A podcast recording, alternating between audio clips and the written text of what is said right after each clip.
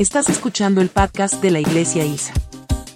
Para obtener más información sobre ISA, incluidos nuestros horarios de reunión en Santa Ana, California, visite nuestro sitio web isa.church.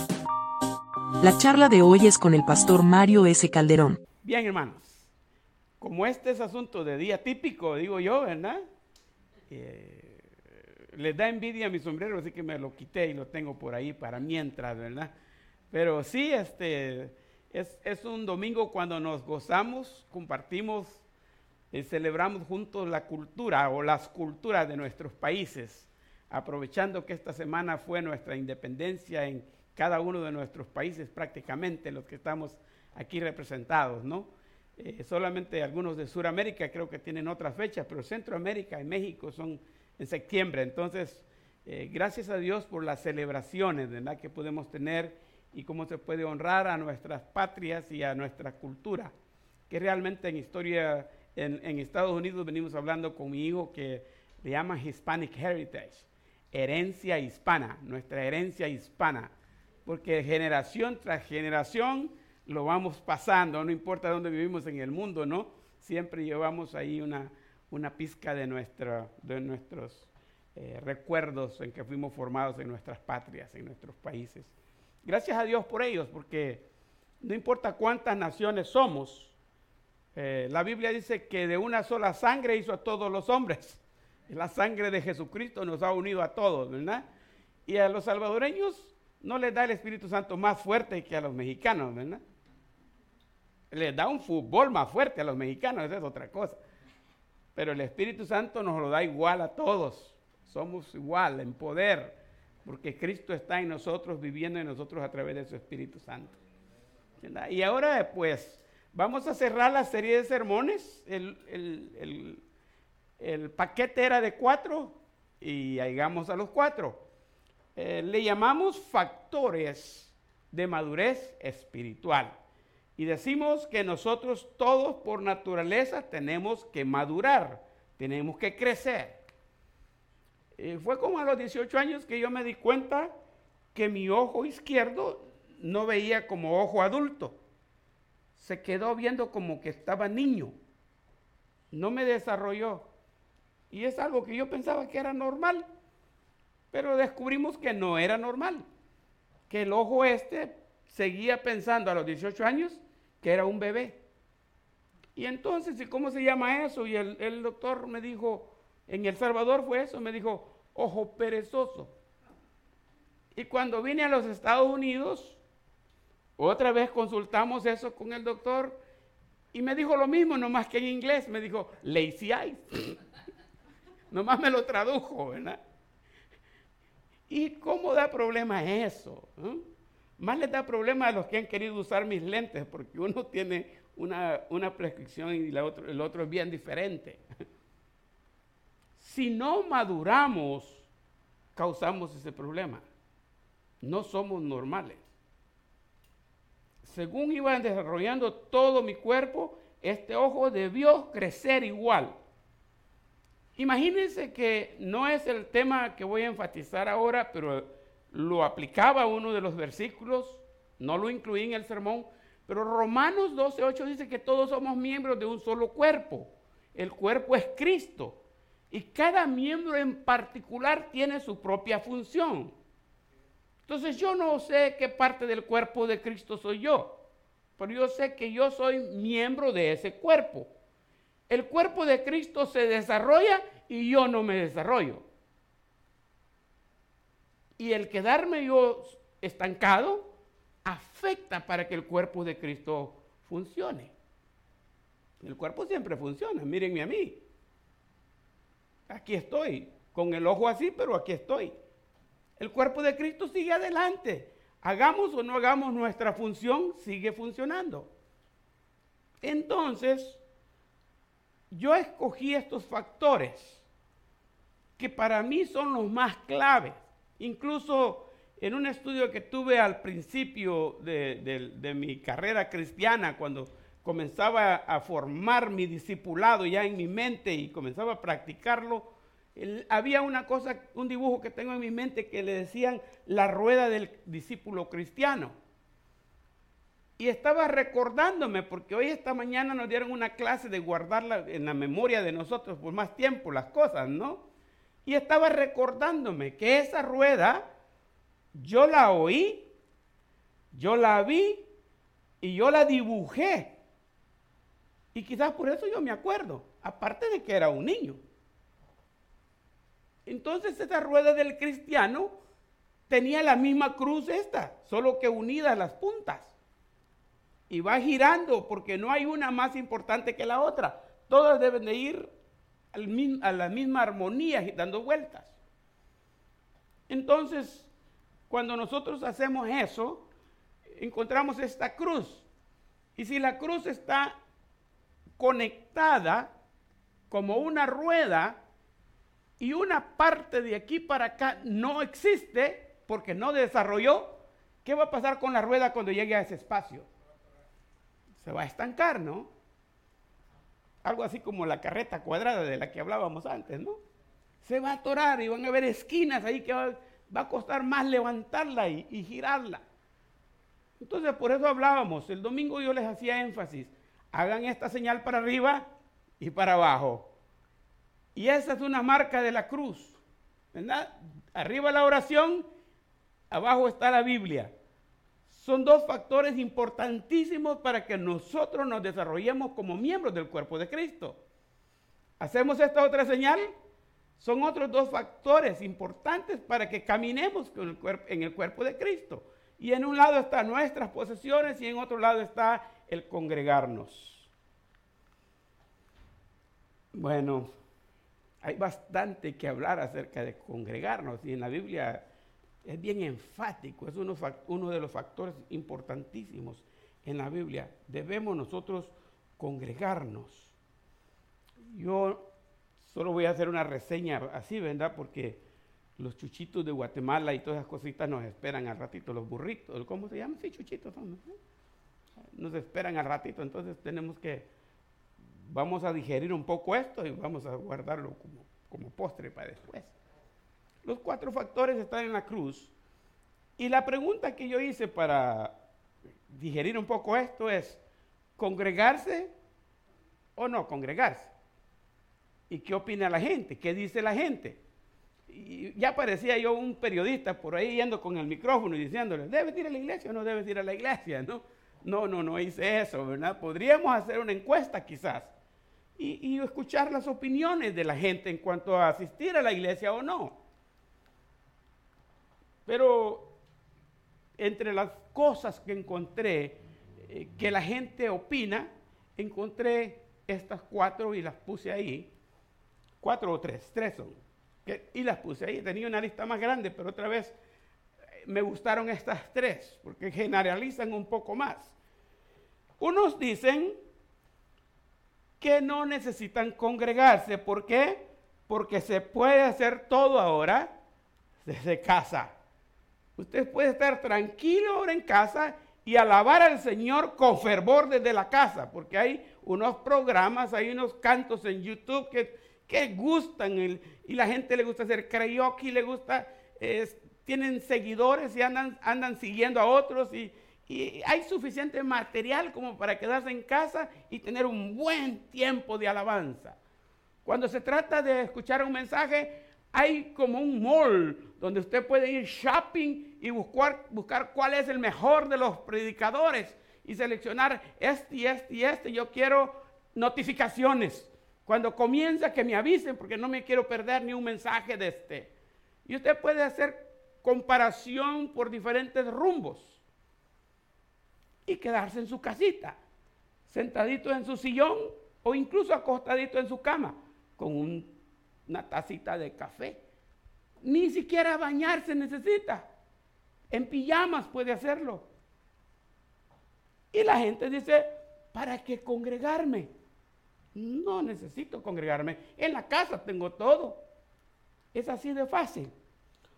Otros dicen que no, porque congregarse es señal de fanatismo y que así como todo exceso es malo, pues congregarse también es malo no debemos ir a los extremos, ¿no?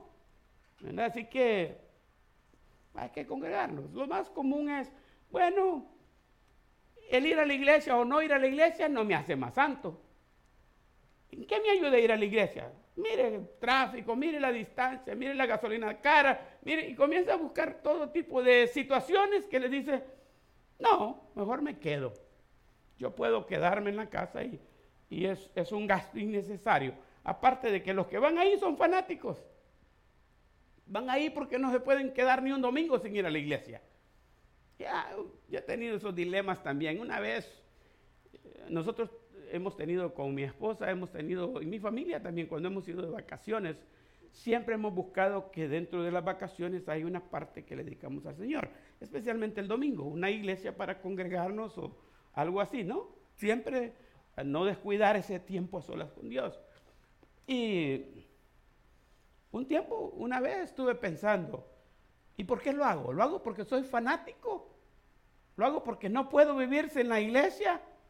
Me crié en una iglesia, he vivido toda mi vida sirviendo al Señor. He ido todos los domingos a la iglesia al punto de que si hoy falta un domingo siento que no estoy bien. He cometido un pecado mortal. ¿O por qué lo hago? ¿Es realmente porque a mí me hace falta congregarme? ¿Es realmente porque Cristo es importante en mi vida y, y, tengo que tener ese encuentro con Dios en la casa de Dios y convivir con otros hermanos?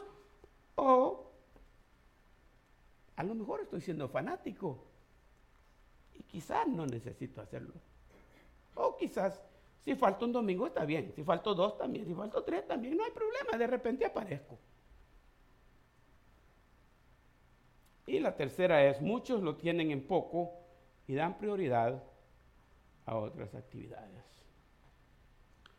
Otra vez, eh, eh, no es por mucho tiempo, pero miro mis momentos en las redes sociales. Y hay un post que me, que me llamó la atención que dice, otras actividades no pueden ser un pretexto para faltar a la iglesia.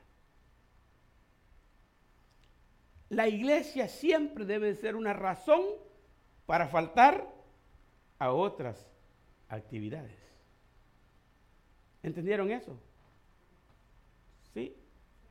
Cualquier cosa y ya no fui a la iglesia. Mire, hasta arreglado me quedé. Pero pasó algo. Y ese algo que era mucho más importante que Dios. Era más importante que la iglesia, era más importante que la reunión con mis hermanos, era más importante que convivir. Y esa cosa fue la que tomó prioridad y entonces nos quitó el tiempo que deberíamos tener para el Señor. Eso es lo que la gente, la gente opina. Y podemos buscar muchas otras, la lista es grande de razones por qué la gente no va a la iglesia. Ahora, una de las razones que se ha debatido en el liderazgo cristiano recientemente, todavía se sigue mencionando, es que las iglesias han bajado en asistencia. La gente dejó de congregarse. Incluso dicen, las estadísticas dicen que el, ataque del 9-11 produjo que las iglesias crecieran en, en asistencia. La gente dijo, viene la tercera guerra mundial y me arreglo con el Señor. Y se fueron a las iglesias. Buscaron de Dios. Esos solo fueron ataques en Estados Unidos. Vino la pandemia que fue mundial y pensaron que la gente iba a ser mucho más responsable ahora, iba a decir, vámonos a la iglesia porque esto sí es mundial. Pero sucedió al revés. La gente dejó de ir a las iglesias. Sí, incluso una reunión de pastores, un pastor compartió y dijo, nuestra iglesia está creciendo después de la pandemia pero ha crecido a finales de la pandemia y sigue creciendo todavía con gente no cristiana. Están viniendo amigos a la iglesia y están aceptando a Cristo. Pero hemos bajado el número por los que, porque los que ya eran cristianos se han quedado en casa y no quieren venir a la iglesia. Y todavía algunos están luchando por ver cómo traen esa gente de nuevo a la iglesia. ¿Sabe qué? Esta semana yo otra vez revisando y revisando las notas, porque la serie ya la tengo en mente desde más antes, pero según voy acercándome a ese domingo, voy puliendo el mensaje hasta que en la mañana de hoy lo, termino bien y ya le mando al hermano, a los hermanos le mando la foto, ¿no? Este es el tema y este. ¿Sabe que congregarse o no congregarse en la iglesia no tiene nada que ver con pandemia? Ni tiene nada que ver con torres gemelas, ni tiene nada que ver con las excusas que la gente pone ahorita. Le digo por qué. Porque congregarse o no es un problema que ya existía desde la iglesia primitiva. Ya existía desde la iglesia primitiva. Porque si no hubiera existido en la iglesia primitiva, no tendríamos Hebreos 10, 24 y 25, que es el tema, es el texto para hoy. ¿Y qué dice el texto? Dice en la nueva traducción viviente, dice, pensemos en maneras de motivarnos unos a otros y realizar actos de amor y buenas acciones. Versículo 25, y no dejemos de congregarnos como lo hacen algunos, sino animémonos unos a otros, sobre todo ahora que el día de su regreso se acerca. Aquí dice no dejemos de congregarnos. La Reina Valera del 60 dice no dejando de congregarnos. Estaba fresco todo. Hacía solo unos cuantos años Cristo había muerto en la cruz. Hacía poquito que se habían plantado tantas iglesias, el campo, campo misionero estaba fértil. Había mucha gente que respondía al Evangelio. La gente podía darse cuenta, las ciudades eran impactadas. La gente decía, ¿Qué está pasando con esta familia? Ah, es que se hicieron cristianos y ahora van a la iglesia. ¿Y qué tiene esa iglesia que ha hecho cambio en ellos? Yo quiero también una iglesia como ellos. Y ellos venían a la iglesia. Claro, en nuestro tiempo eh, tenemos los dichos que dicen, la iglesia que no evangeliza se muere. ¿Por qué? Porque nos hemos acostumbrado a ir a la gente, convencerla y si es posible ganarla para Cristo, pero después hay que traerla a la iglesia. Ese es el reto. No sé desde cuántos años está así. Pero yo sé que que la gente no le gusta ir a la iglesia no es nuevo. Ya existía en aquel entonces. Y por eso es que tenemos esa situación. hoy día que la iglesia, que la gente no quiere congregarse. ¿Sabe? Yo estuve yo estuve buscando algunos temas, al final viene la congregación de los salvos, creo que es que más se apega. Pero yo buscaba congregando a los que no se congregan. Y tratar de buscar a la gente que no se congrega. Porque las iglesias se enfatizan más en traer a los ya convertidos que en traer a los, a los no convertidos. Y nuestra meta es, este ya es salvo, ya se fue al cielo, vamos por otro. Pero otra vez, si la persona es salva y se queda ahí donde está, pueda que sea un ojo perezoso igual al mío. ¿ah?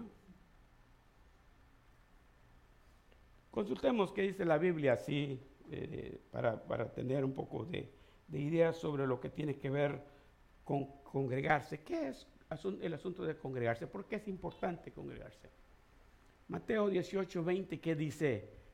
Es reunirse como iglesia. Dice, porque donde están dos o tres congregados en mi nombre, ahí estoy yo en medio de ellos. ¿Estará Dios presente en un auditorio de más de cinco mil personas en este día? Pero no está presente entre nosotros porque no somos cinco mil personas. Ahí hasta pareciera que está poniendo una cantidad mínima, dos o tres si vengo solito como pastor, estoy perdido, ¿no? No está Jesucristo conmigo, ¿no? Y es interesante porque una vez escuché un testimonio de un pastor que le tocó un domingo que ni su esposa vino al culto y se quedó él solito. Y el testimonio cuenta que él se paró a predicar, dijo, buenos días hermanas bancas. Y les predicó a las bancas. Y ahora, ¿estaba Dios ahí o no estaba? Digo yo. Bueno, acuérdense que en el lenguaje judío hay algunas cosas que no son literales. Por ejemplo, cuando Jesús le dice a Pedro, hasta 70 veces 7, no le estaba diciendo 390. Si ya perdonaste 389, nomás te queda una y ya saliste de la tarea. Ese es un número no definido de veces. Es un número figurativo, hasta 70 veces. Porque Pedro dice que debo predicar, perdonar hasta 7 veces. Porque el número 7 es el de Dios. Dice, Pedro, ¿puedo, ¿debo perdonar a alguien hasta 7 veces? Y Jesús se le queda viendo y dice, no, Pedro, hasta 7 veces no, hasta 70 veces 7 donde dos o tres están congregados en mi nombre, no está poniendo una condición numérica, sino es un, un número figurativo para decirnos, no importa la cantidad de gente que se reúne en el edificio, allí estoy yo en esa reunión. Y si lee el contexto, dice que lo que ellos hablen aquí en la tierra va a ser oído en el cielo. El versículo anterior lo dice así. El poder del Señor Jesús se manifiesta igual, ya sea una gran multitud o sean unos cuantos. Así que si quieren, ya no vengan el domingo, voy a venir yo solo. Ah, no, no es cierto, ¿no? Sí. La Biblia da eso. La idea de venir al templo y congregarnos es para tener una reunión de iglesia. Mire, si yo oro en el templo o oro en mi casa es igual. Es más, de niño, siete años, ocho, algo así tenía, cuando eh, el requisito para dirigir alabanza entonces era marcar el tiempo a los signos y había que saber solfa y yo quería ese privilegio y, ¿y quién daba las clases de solfa? ¿Quién creen? Mi papá. Y se anunciaron que los días martes iban a estar dándose las clases de solfa en la iglesia para que todos los que quisieran dirigir la alabanza que fueran y aprendieran de música. Yo estaba ahí en ese grupo. Comenzamos nueve. Para el siguiente martes solo llegaron cuatro. Y para el siguiente martes solo llegué yo. Y seguimos. Y papá me daba la clase como que estuviera lleno el, lugar. Me daba la clase con la pizarra y algo lo hacía. Y me enseñó. Pero después me dijo, yo creo que los hermanos ya no van a llegar a la iglesia. Está lloviendo. Te voy a dar aquí la clase. Y las clases de solfa me las termino dando en la casa. Y los demás de la iglesia ni se dieron cuenta. Hay muchas cosas que nosotros en la casa las podemos hacer. ¿Y para qué congregarnos? Pero en este caso sí es necesario congregarnos porque no es música. Es otra situación. Entonces es importante que nos congreguemos. Reunirnos con los demás hermanos es importante. El resto, otra razón que dice la Biblia es perseverar. perseverar. La palabra que más me gusta de 1 Corintios 15, 58 es constantemente. Constantemente. Ser constantes. Eso es lo que ayuda. La constancia se necesita. Es es, difícil cuando uno está estudiando y se pierde una clase. Cuando viene a la siguiente clase, como que le falta un eslabón y no puede juntar los pensamientos, porque pasó algo en esa clase y yo no estuve y no lo anoté. Igual debería de ser en la iglesia. Cuando falta un domingo, el siguiente domingo debería haber un vacío por ahí. Algo ocurrió el domingo en la iglesia y yo me la perdí. Perseverancia. Este versículo lo puse, en, lo puse en colores y ustedes ya saben por qué yo uso los colores. Perseverar es el énfasis, está en verde. Hechos 2, 41 dice así. Así que los, que los que recibieron su palabra fueron bautizados y se añadieron aquel día como tres mil personas y perseveraban en la doctrina de los apóstoles, en la comunión unos con otros, en el partimiento del pan y en las oraciones. Quiero hacer énfasis en el color amarillo. El color amarillo es el proceso que debemos tener cuando venimos a Cristo. La primera palabra que está subrayada, recibieron. Los que recibieron su palabra, estos son los que creyeron en el Evangelio. Cuando usted aceptó a Cristo como su Salvador personal, ocurrió esto. Recibió a Jesucristo, aceptó su palabra. Así que los que le recibieron, ¿cuál fue el segundo paso? Fueron, ahí está la segunda palabra María, fueron qué? So, después de recibir a Cristo viene qué? El bautismo. Y se, y viene la tercera palabra, que quiere decir, añadieron, se agregaron al grupo. Se agregaron al grupo. Hay dos maneras que usted puede pertenecer a esta iglesia. A cualquier iglesia local, lo voy a decir, casi todos mantenemos la misma rama doctrinal en este punto. Una es por bautizarse en agua aquí. Acuérdense que la iglesia universal es todo el mundo. Todos los cristianos de todo el mundo. Uno pertenece a esa iglesia a través del bautismo en el Espíritu Santo. El Espíritu Santo nos bautiza y nos sella cuando creemos en Cristo y nos hace miembros del cuerpo de Cristo, que es la iglesia universal. Pero el bautismo en agua nos hace miembros de la iglesia local. La iglesia universal está dividida en grupos de iglesias locales para que los hermanos se congreguen, valga la redundancia, se reúnan y se pongan de acuerdo para servir más efectivos al Señor y expandir el reino. Así que la primera manera de añadirse a la iglesia es a través de las aguas bautismales. Está determinado que en la iglesia donde usted se bautiza, desde el momento que se bautiza, es automáticamente miembro de esa iglesia. La otra cosa es, la otra manera es a través de transferencia de membresía. Nosotros creemos en un Dios y un bautismo. Entonces no necesita bautizarse en agua cada vez que va a ir a una iglesia para pertenecer a la iglesia. Las iglesias que sustentamos la misma doctrina bíblica creemos que si ya se bautizó en una iglesia, solo transfiere su membresía para esta iglesia. Pero la membresía es una manera de decirnos, yo quiero participar en esta iglesia. Yo quiero ser parte oficial de este grupo. Entonces, cuando ocurre eso, viene la añadición. Y se añadieron aquel día. Se añadieron aquel día. Entonces, las palabras, las tres, recibieron, creyeron al Evangelio, se bautizaron en agua y tercero, se añadieron a la iglesia ese día. Fueron parte integral de ese grupo. Y la número cuatro dice, y aquí viene otra palabra, ¿no? Perseverar, la misma que está ahí arriba, y decimos constancia. Eran constantes, hacían esto todo el tiempo. Perseverar. Eso de perseverar es la, es, la razón por la que algunas veces vemos gente y otras veces no. normalmente nos pasa en las iglesias pequeñas. Las iglesias grandes saben que uno falta y no se dan cuenta que faltó. No se dan cuenta ni miran una silla vacía. Pero un día yo falto y esa silla va a estar sola.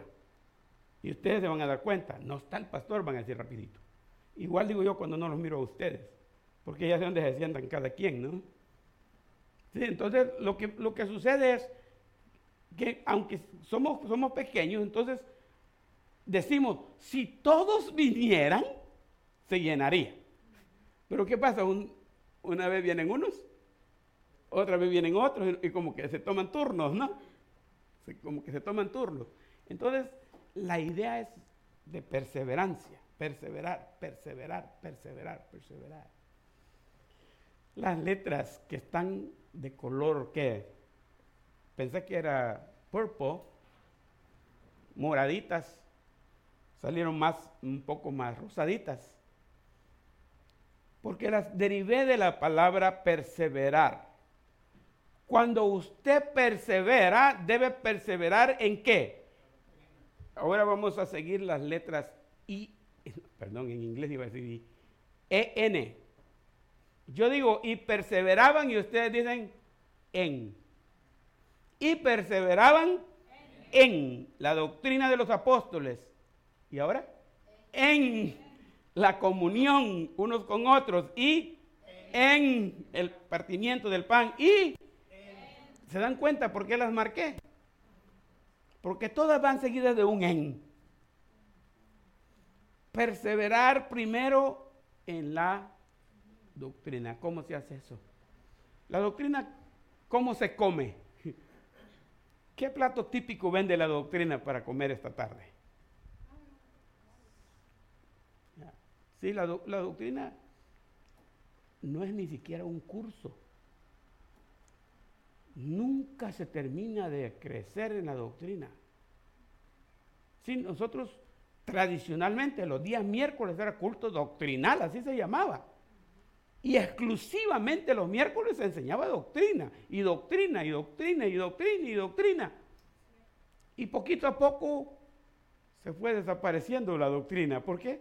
Porque la gente comenzó a darle poca importancia a la doctrina y no perseveró en la doctrina. Entonces no se nutrieron. No hubo nutrición doctrinal, no conocieron de la Biblia, no hubo estudio bíblico, no hubo nada aquí adentro. Ahora, es peligroso irnos a los extremos. Porque podemos llegar a un punto donde un pastor mío dice, lo que estás haciendo es engordando gente. Bueno, no me lo dijo a mí, pero hay gente que solo engorda gente, dice. No, hay que sacarlos de evangelizar. Porque están ahí solo aprendiendo, aprendiendo, aprendiendo. Y así es la gran cabeza. Saben bastante, definen muchas palabras, términos bíblicos, conocen bastante de Biblia, pero no hacen el trabajo.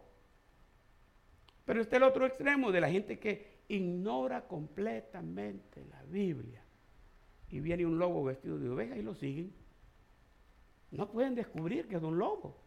Los engaña. Y como vivimos en la época de, la gran apostasía, la gente hoy está siguiendo muchos apóstatas.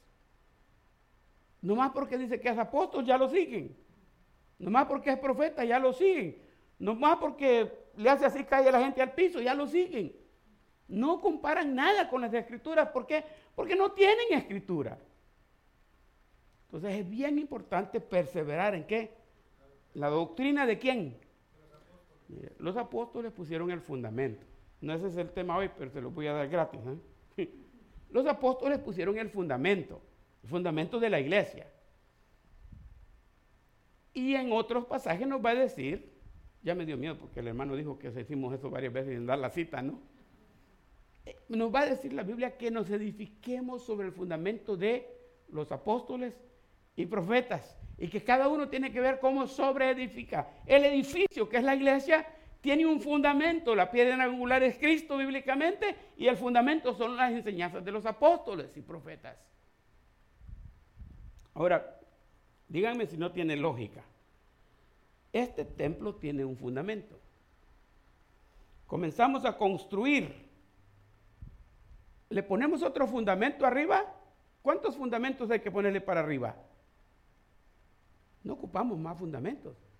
El fundamento está ahí abajo. Y se pone de una vez y ese ahí queda allá. Y construye todo lo que quiera según el fundamento, así da construcción para arriba.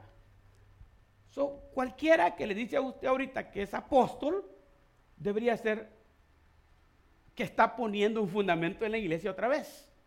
No puede ser. No puede ser. Quizás el nombre está bonito y quizás le gusta y llama a gente y la gente lo sigue. Pero apóstol de verdad, de los que hablamos en la Biblia, no puede ser. Y hay que edificarnos en el fundamento de los apóstoles, como lo hacían ellos, perseverar en la doctrina de los apóstoles. Si quiere saber usted la doctrina de los apóstoles, solamente busque el credo apostólico, ahí está. Y la mayoría de nosotros estamos basando nuestras enseñanzas en el credo apostólico se usa el credo Nicea, pero, pero ahí están los credos ya puestos ahí, no se han cambiado porque ese es el fundamento. Ahora el segundo en dice, perseveran en la doctrina de los apóstoles en la, mire la palabra comunión viene de, la, verdad podríamos decir convivir, ¿verdad? Estar juntos, ¿verdad? Pero si quieren disfrazarla, descifrar la palabra, común unión. Comunión. Si estamos en Cristo, es común que nos unamos. Somos un solo cuerpo, somos, tenemos el mismo espíritu, somos uno solo. Debemos estar juntos. En la comunión, unos con otros. En el partimiento del pan. Eh, aquí es peligroso que nos, nos malentendamos, ¿no? partimiento del pan, nosotros podemos pensar que es la Santa Cena. La gente le llamaba así al comer juntos, compartir alimentos. Claro, la cultura de aquel entonces, las tradiciones de aquel entonces, las costumbres, eran bien diferentes de las que nosotros conocemos. ¿Sí? Había un pan así de grandote. Agarraban el pan, lo partían se lo daba al otro, lo partía, y se lo daba al otro y lo partía para que diera la vuelta a la mesa, el, mismo pan. E, era algo así como agarrar el, depósito. Nosotros usábamos la palabra bucul para unas cositas que teníamos en El Salvador, donde se ponían las, las tortillitas y se mantenían calientitas. Usted agarra el container con tortilla, agarra su paquete, sus 12 tortillas, lo que se coma, y se la pasa al otro y se la pasa al otro y unos con otros comparten la tortilla. Eso es partir el pan en aquel entonces. Partían el pan en las casas, quiere decir, ¿dónde vamos a ir a comer hoy en la tarde? ¿Dónde le manda a fulana? Todos para allá. Eran los estudios en casa. En esas reuniones ellos comían, invitaban al vecino a comer. Y cuando el vecino iba a casa iba saltando de alegría, no por la gran hartada que se dio, sino porque encontró a Jesucristo. Y así la iglesia crecía en el partimiento del pan y en las oraciones, dentro de las estrategias que hay para evangelizar. Toca usted la puerta y ahí adentro dicen, ahí vienen los testigos de Jehová, no le abran la puerta. Y si le abren ya vienen con la defensa de por delante, ¿no? ¿Qué quiere?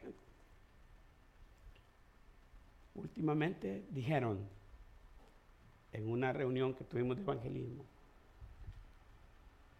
no le presente el evangelio. La gente cree que no necesita el evangelio. Usted dígale, le traigo las buenas nuevas de salvación. Y ahí dice, ¿para qué quiero eso? Lo que quiero es casa y comida. ¿Por qué hay buenas nuevas de salvación? Pues, ¿y para qué quiero buenas nuevas? Si hasta ahorita no tengo ninguna mala. Porque no saben todavía del infierno. Primero tienen que descubrir las malas para necesitar las buenas. Pero si ustedes van con esos argumentos y van a perder tiempo, la gente no quiere oír eso. ¿Saben qué la gente sí quiere oír? Dice, somos de la iglesia IPSA. Y tenemos una campaña aquí que queremos orar por toda la comunidad. Queremos orar por usted. ¿Tiene alguna petición? ¿Qué cree que le van a decir? Todos tenemos una necesidad porque necesitamos oración. Se puede encontrar con un atea que yo no creo en eso, vaya para el otro, vaya para el otro. Pero que va a encontrar la mayoría de gente necesitada, urgida de que oren por ella, sí. Y no es necesario que usted le diga, lo voy a poner en un analista y el martes le digo. O le voy a dar su número al pastor para que él le llame. No necesita. Ore allí mismo por ella. Por esa persona. Que la persona se dé cuenta que allí mismo fue puesta la petición ante el trono de Dios. La oración es importante y por eso está dentro de esta lista. Nosotros nos podemos juntar aquí y orar. Todas las peticiones que surgieron allá al llegar aquí hacemos grupos y oramos por todas las peticiones, poniendo como prioridad la salvación de las almas. Orar es importante. Ninguna de esas cosas usted las puede hacer sentadito en casa. Perseverar en la doctrina, tener comunión con los demás, no. No puede partir el pan con alguien más. Ya le dije en la ilustración al principio, usted puede estar sentado en su sofá o en la cama con una tacita de café, usted solito. Usted puede en la sala decir, en medio del canto, decir, gloria a Dios, aleluya. ¿Y quién le oyó? Ah, usted no me va a decir, Dios me oyó, pues sí, lo oye todo. Pero la convivencia entre nosotros no puede existir si usted no se congrega. Una cosa más, que la Biblia menciona es habitar juntos. Dos versículos. 133.1 de Salmos. Salmos 133.1. Mire qué dice el Salmo. Mirad cuán bueno y cuán delicioso es habitar los hermanos juntos en armonía. Una cosa es estar juntos y otra cosa es estar en armonía. Es un problema muy serio cuando la iglesia e, está segregada y hay grupitos. Y nomás termina el culto, todos estamos cantando alegres, pero termina el culto, un grupo en una esquina, otro grupo en otra esquina, otro grupo por allá, y no se mezclan. Es un problema serio. En un tiempo nosotros descubrimos que nuestra iglesia estaba pasando eso. ¿Sabe que hay una clave bien tremenda para que haya armonía en las iglesias? No, pienso que me malinterpreten, pero la clave son las mujeres. Y en uno de mis viajes allá a El Salvador, que voy para Guatemala, y voy a una de las librerías mejores que había en, Centroamérica, voy a decir, para el cristianismo, es la librería que está en el CETECA, Seminario Teológico Centroamericano. Y me fui a la librería del CETECA y le dije al amigo con, que me andaba cargando ahí, en, me andaba llevando ahí en Guatemala, eh, le digo, yo quiero ir a la librería. Y estuvimos en el lunes del pastor, ahí en una capilla donde tienen un, un culto todos los lunes exclusivamente para pastores y después del culto nos vamos a la librería. Y traje un bonche de libros para que mi esposa comenzara a compartirlo con las hermanas. Uno de esos libros con el que comenzó se llamaba, o se llama porque por ahí está, Mujeres trabajando en armonía. Y no fue de la noche a la mañana. Pero el cambio se fue notando según iban profundizando en el libro, estudiando las escrituras acerca de cómo servir al Señor en armonía. Y mire, después de un tiempo, qué gozo daba ver a las hermanas trabajando para allá y para acá y para allá y para acá, todas juntas. ¿Y qué creen que hacían los esposos de ellas? Pues les hacían caso. Se unían a ellas. Y tráeme la bolsa que ella, tráeme esta caja para acá. Y ahí andaban los hombres trabajando en armonía también ellos. Es lindo estar juntos, pero es mucho mejor si estamos en armonía. La palabra armonía viene de armonio. Tal vez ustedes no saben lo que es el armonio que yo tengo en mente. El armonio que yo tengo en mente es el que yo conocí en una iglesia. Ya en mi iglesia ya estamos más sofisticados. Pero ahí en la iglesia vecina todavía tenían uno de esos, no lo habían cambiado por piano.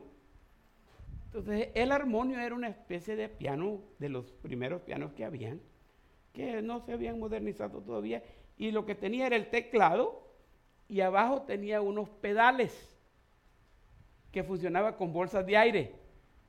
Algo así como el acordeón que tienen que darle aire para que funcione, así era el armonio. Entonces usted tenía que estar pedaleando y tocando pedaleando con los pies y tocando arriba. Usted paraba de pedalear y se le quedaba mudo.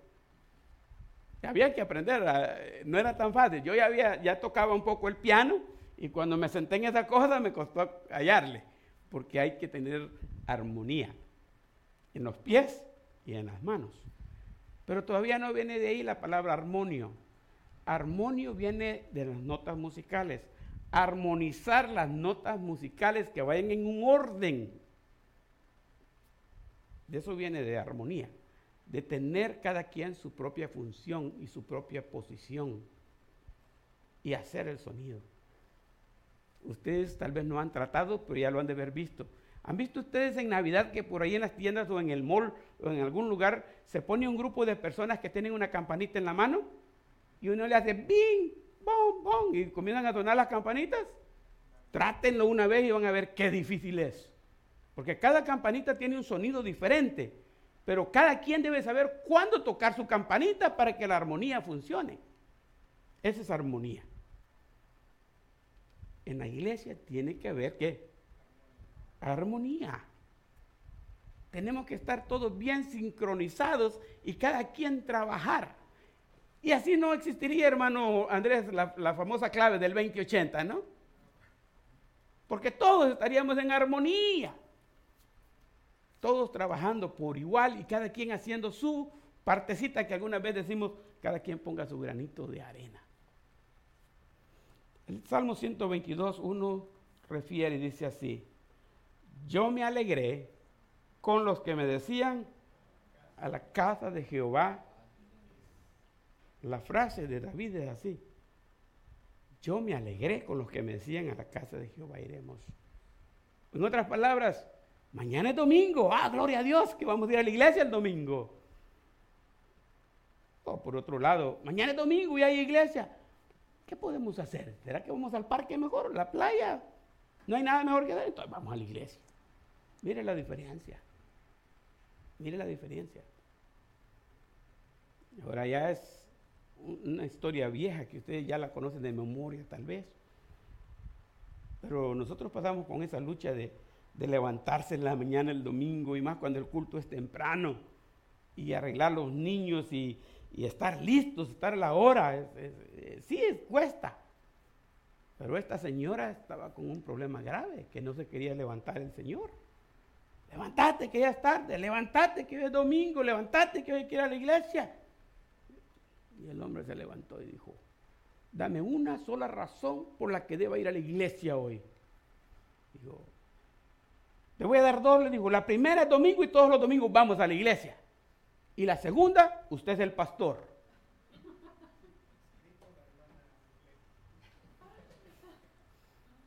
Hasta el pastor no quería venir a la iglesia el domingo, Bueno, que no fui yo ese. ¿eh? Pero mire lo que es el salmo. Yo me alegré con los que me decían, a la casa de Jehová iremos. Con qué fuerza viene cuando alguien viene así, ¿verdad? Ah, pero es diferente cuando alguien viene por ahí limpiándose los ojos, ¿verdad? que todavía no los abre bien, ¿no? Vengo porque me trajeron, no porque quisiera, ¿no? Qué tremendo es. Para nosotros como iglesia, la comunión es muy importante. La comunión tiene que ver con convivir, ¿se acuerdan? Con unión. La palabra hermana de comunión se conoce como compañerismo. Compañerismo, compartir lo que nosotros tenemos con los demás y los demás compartirlo con nosotros. Y de ahí viene la palabra también, congregarnos. Para nosotros congregarnos es importante, tanto que es parte de los cinco propósitos que tenemos como iglesia, que yo todavía sueño con ponerlos aquí en la, en la pared y que los memoricemos, como decíamos en la mañana, ¿no? Miremoslos, anotémoslos, memoricémoslos para que no nos, no nos perdamos de ninguno, ¿no? Algún día cuando tenemos esto, que ya se mira que ya luego va a ser, que va a estar pintadito todo esto y va a estar mejorado, entonces vamos a tener la oportunidad de redecorar la iglesia y poner y poner las cosas en su lugar para que estén más permanentes ahí y que cada vez que entramos lo podamos ver y nos podamos empapar de ese pensamiento. Propósito. Nuestra declaración de propósito como iglesia IPSA dice así. Leemos para abajo. ¿Cómo dice? ¿Ya se la memorizaron? Pesca. Está fácil de memorizar porque es un acróstico. La P dice para compartir las buenas nuevas de Cristo. Existimos para la E de estudiar la palabra de Dios. La S de servir a los demás. ¿Y la C de qué? De tener comunión unos con otros y con los demás. Y existimos también en la letra A para alcanzar a la gente, para adorar a Dios. Son cuatro áreas que están ahí. predicar el Evangelio, estudiar la palabra, servir, tener comunión y alcanzar a los demás. Son cinco propósitos de nuestra iglesia. Y solo quería enseñarles eh, que el número cuatro, el número cuatro dice comunión. Nos enfatizamos en la comunión, en congregarnos nos enfatizamos. Y ahí sí, antes de la pandemia teníamos reuniones tres veces en la semana. Después de pandemia hemos quedado con dos. El martes la reunión la hacemos virtual. Muchos ni siquiera saben que, es que estamos virtual, pero ahí estamos virtualmente. Pero el viernes y el domingo sí lo hacemos personalmente, porque para nosotros es importante congregarnos y tener comunión unos con otros. El viernes nos la pasamos bien allá los varones, allá arriba, y las mujeres aquí también se la pasan bien. Espero que en armonía. en armonía. Sí, porque todos estamos en armonía en esta iglesia, ¿no? Ahora, esa es la iglesia IPSA. Tiene como propósito tener comunión, compartir, convivir, congregarnos. Le damos énfasis a eso. Y alguna razón para congregarnos en esta iglesia, algunas razones para congregarnos en esta iglesia, se los leo así rapidito.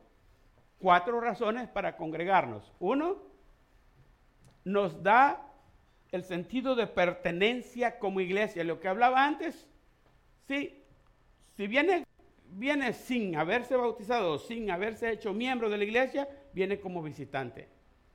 Y usted va a hacer siempre visita, usted va a hacer siempre visita. Y me recuerdo de un pastor amigo que una vez dando la bienvenida dijo, todos los que nos visitan hoy siéntanse como en su casa, pero no se quiten los zapatos. Porque cuando uno es visita, es visita, ¿verdad? Y llega como medio tímido a la casa. Pero cuando uno es de la casa, uno es de la casa, ¿no? Y yo no hago eso, pero algunos cuando llegan a la casa, lo primero que hacen, tiran el zapato para allá y tiran el otro zapato para allá y se van para allá a cambiarse y se ponen relax. Está en la casa. Si usted pertenece a la casa de Dios, a la iglesia IPSA, se siente más en confianza, se siente que es parte del grupo y trabaja de los dos lados. Porque así como usted siente que pertenece al grupo, el grupo puede decir el hermano de nuestra iglesia. Él pertenece a la iglesia IPSA. Hay un sentido de pertenencia de los dos lados que no se logra si no hay ese compromiso de membresía. La segunda dice, nos motiva a crecer espiritualmente. Nos motiva, nos alimenta y nos enseña. Aprendemos uno con el otro. ¿Sabe que algunas veces dejamos por un lado el libro que estamos estudiando? Y incluso los versículos bíblicos y nos centramos en otros versículos bíblicos que, tienen que ver con el caso que estamos viviendo. Y si algún hermano está en una situación, ahí nos ayudamos, uno con el otro, nos ayudamos. Por eso es que la número 3 dice así, nos ayudamos mutuamente, mutuamente al necesitarlo. Hay un dicho, no es Biblia, no es versículo de la Biblia, pero hay un dicho bastante común. Hoy por ti y mañana por mí. Pero hoy un versículo bíblico dice, en todo cuanto dependa de vosotros, hacer bien a todos, pero mayormente a la familia de la fe en la iglesia. Yo sé que hay necesidad en todas partes del mundo, grandes necesidades, pero en algún momento vamos a darle prioridad al caso que tenemos en nuestra iglesia. Y cuando alguien ha tenido necesidad, hemos tratado de como iglesia aparecer ahí para ayudar. Esa es la idea. Cuando yo he tenido necesidad, me han ayudado. Unos con otros nos ayudamos, mutuamente nos ayudamos, como grupo nos ayudamos. De otro modo, usted no se da cuenta de lo que está pasando. Eh, voy, a contarle rapidito la historia de, mi hermana peruana. Ella visitaba varias iglesias. Entre todas las iglesias que ella visitaba, nos visitaba a nosotros en, el área de San Francisco. Y pues yo íbamos a visitarla a su casa, porque era, andábamos haciendo visitación y nos visitó el domingo, voy por ella y hablaba con ella. Y tenía bien clara ella, yo no quiero compromiso con ninguna iglesia. Yo me siento bien, mire, el domingo voy para acá, el domingo voy para allá, a veces me siento bien ir otra vez con ustedes. Viene hasta un mes, viene con nosotros, de repente se desaparece. Y entonces estuvo así por mucho tiempo. De repente se desapareció como por tres meses. No parecía la hermana. Y entonces se me ocurrió un día que andaba en el área, tocarle la puerta y entrar a ver cómo estaba la hermanita, hermana peruana. Y me salió con el arma en la mano, bien enojadísima porque yo no la había visitado antes y ni siquiera le había llamado. Y me dice, pastor, ¿usted sabe qué tan grave estuve? Y no se dio cuenta. Pero la visitó otro pastor de las iglesias. No, todos igual, ninguno me visitó. Y le digo, déjeme explicarle cómo está el asunto. Usted hágase miembro de una sola iglesia. Cuando hay un evento especial, visítenos a nosotros. Si no es la iglesia de nosotros, no importa. Porque le gusta, de nosotros le gustaba una cosa, de ella le gustaba otra cosa, y de todas ha sido una capirotada ella. Finalmente entendió la hermanita y me dijo, ¿sabe qué, pastor? Le llamo para decirle que ya estoy recibiendo clases de membresía y me voy a hacer miembro de la First Baptist Church en inglés, en San Francisco. Nadie nos dimos cuenta que ella estaba enferma. Y claro, vivimos en un tiempo donde mucha gente asume que el pastor o los pastores somos adivinos, ¿no? Y que si yo estoy enfermo, el pastor ya debe saber, porque el Espíritu Santo ya le debe haber dicho, ¿no? Y no nos damos cuenta. Pero eso puede pasar. Y no solo eso, muchas otras cosas pueden ocurrir en su vida y nadie se da cuenta. Pero la idea es que como iglesia nos ayudemos de verdad. Y la número cuatro sirve como testimonio al mundo. ¿Sabe cuánto ha costado? Y todavía no puedo convencer a mi papá de que la tableta es Biblia. Si no es libro, no es Biblia para él. ¿Y de dónde viene eso? Mire, la Biblia bajo el brazo para la iglesia. Nomás salíamos de la casa, un kilómetro caminábamos con la Biblia bajo el brazo. Y toda la gente que nos miraba que decía, esos son creyentes, esos van para la iglesia. Bueno, no lo decían, pero sabían porque eso lo identificaba a uno. Salimos, hoy día salimos de nuestras casas, vestidos de nuestros carros, pasamos a, iba a decir el nombre, pero pasamos a algún lugar a agarrar un café y la gente dice, van para la iglesia, ¿verdad? ¿Sí? ¿Por qué nos miran solamente, simplemente nos miran vestidos? Es domingo en la mañana y todo el mundo va a la iglesia. Asistir a la iglesia da testimonio. Sus mismos vecinos. Así dice que es creyente, pero yo nunca lo miro que vaya a la iglesia da testimonio. Eso da testimonio a los demás de que somos hijos de Dios y que tenemos una iglesia. Bueno, cierro porque se me olvidó otra vez. ¿no? La, lo que pasa hoy le voy a decir por si alguien nos dona una batería, porque el reloj se acabó la batería. Y ahora no miro la hora, ¿o qué? Eh, pienso que todavía me falta una hora. Mire este pensamiento, lo, lo, anoté como ella lo escribió, Andreina Fersaca, no sé eh, de donde sea, pero ella escribió este artículo y tengo que darle el crédito a ella, ¿no? Ella escribió este pensamiento que dice así, estar en casa en oración, aprendiendo de la palabra e investigando en internet no es malo, pero congregarse le agrada a Dios, tomando en cuenta que se obedece su palabra, que es la Biblia me gustó el pensamiento para cerrarlo y pues decidí terminar el mensaje realmente con ello, ¿no? Cerrarlo. ¿Quieren? Ponemos de pie, oramos, oramos este, para terminar el servicio y de una vez por los alimentos, ¿verdad? Dios nuestro Padre, te damos muchas gracias por bendecirnos esta mañana y habernos permitido eh, compartir en esta casa las bendiciones que tú nos has dado. Gracias por el estudio de tu palabra. Gracias por permitirnos y por recibir nuestra alabanza, nuestros cantos. Y gracias por hablarnos a través de este mensaje a cada uno de nosotros. Gracias por la serie que hemos estado hablando de factores de crecimiento espiritual. mi deseo como pastor que la palabra tuya haya llegado a cada persona que escuchó el mensaje, tanto aquí adentro en persona como los que nos están viendo virtualmente. Gracias Señor por hablar a nuestras vidas y por permitirnos que te sirvamos eh, cada día con más eficacia, cada día aprendiendo más, pero haciendo más. Gracias por permitirnos este día también festejar las celebraciones patrias.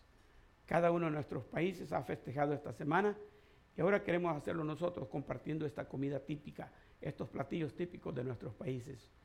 Por favor, bendice estos alimentos y bendice este tiempo que tendremos de compañerismo mientras lo saboreamos.